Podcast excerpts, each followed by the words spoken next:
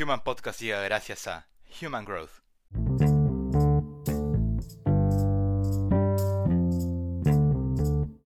Vivir pero a propósito. La premiación de Soul, película animada de Disney y Pixar, ha dividido a la audiencia. Muchos la aclaman, pero otros tantos la critican. Los principales detractores de este largometraje para niños alegan que desde un punto de vista existencial se habría cometido un gran atropello contra una de las nociones más defendidas por los principales bestsellers empresariales, el propósito de vida. En el contexto de la crisis sanitaria incluso, les parece descabellado un film que al fin de cuentas despotrica contra todo esfuerzo por hallar sentido a los sinsabores y reveses de esta vida en la esperanza de ideales trascendentes, que van desde el deseo de llegar a ser alguien en las páginas de la historia, hasta de construir un mañana mejor para las futuras generaciones.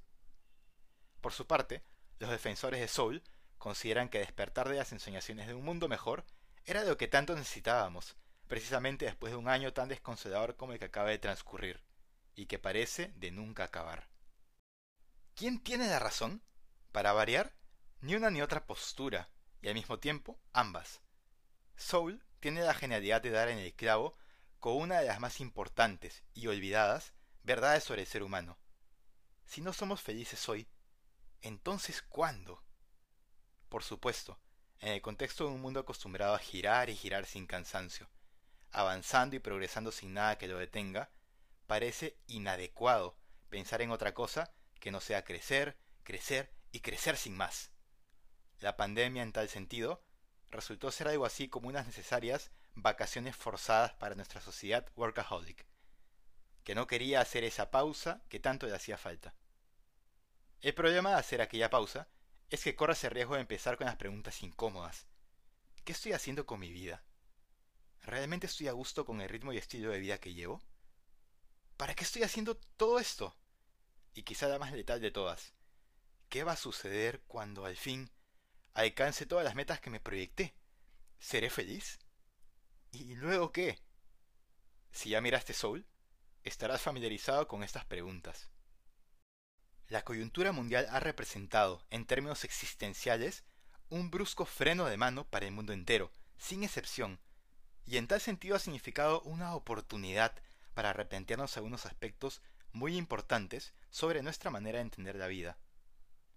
Soul logró sintetizar tal sentir en la hora y media que dura la película, introduciéndonos en el pellejo de Joe Gardner y su aventura por encontrar el sentido a su propia existencia. Entre los paradigmas que fruto de la pandemia, nosotros podríamos cuestionar, está sin lugar a dudas, la pregunta sobre qué lugar estamos dando en nuestra escala de valores al trabajo, a las relaciones interpersonales, al bienestar, al autoconocimiento, al cultivo de nuestras potencialidades humanas y a nuestra responsabilidad con la sociedad entera. Ello supone revisar, claro está, nuestras rutinas, hábitos, costumbres, creencias y prioridades, a fin de alinear todo lo que somos y hacemos en favor de nuestra felicidad y en consecuencia la felicidad de los otros. Porque si no estamos viviendo existencias felices, ¿qué sentido tiene? Nadie conoce cuánto durarán sus días. Y ello en lugar de suponer una invitación al carpe diem, al disfrute desentendido y sin miramiento alguno de los otros, constituye el mejor punto de partida para preguntarnos, ¿qué nos hace falta para ser felices hoy? De tal manera que nuestra vida tenga sentido, hagamos felices a los demás y vayamos construyendo nuestro propósito, no como algo etéreo, antojadizo y distante, cual si fuese un proyecto imaginario que tardamos años y años en construir a la perfección, o sea, nunca, sino como algo tan simple, tangible y a la vez tan nuestro, que se puede poner en marcha hoy gracias a nuestro compromiso por ser fieles a nuestro yo auténtico? Sueños los hay por montones, proyectos de vida y propósitos en cantidades industriales, pero lo que en el fondo importa, y es lo único de lo que con total certeza podemos y debemos hacernos cargo, y hemos venido increíblemente relegando, es vivir, pero a propósito, es decir, procurando ser felices. Ya el cómo serán realidad nuestros propósitos, anhelos y proyectos, importa, sinceramente, poco, dado que lo único que está en nuestras manos es el compromiso con nuestro propio sentido. Solo en la medida que nos comprometamos con una existencia con sentido, todo lo demás caerá por su propio peso. El propósito, valga la redundancia, del propósito, no es constreñirnos ni cortarnos las alas, esclavizando nuestro presente en aras de incertidumbre de un mañana mejor. Procura todo lo contrario, inspirarnos, motivarnos y fortalecernos para que hacemos vuelo y hallemos felicidad, precisamente en la aventura de volar hoy. Esta aproximación podría sonarte conformista, pero nada más ajeno a ello. No hay nada más realista que aceptar alegremente nuestros límites y crecer echando raíces en la verdad, tanto de nosotros mismos como del mundo volátil, incierto, complejo y ambiguo en el que vivimos.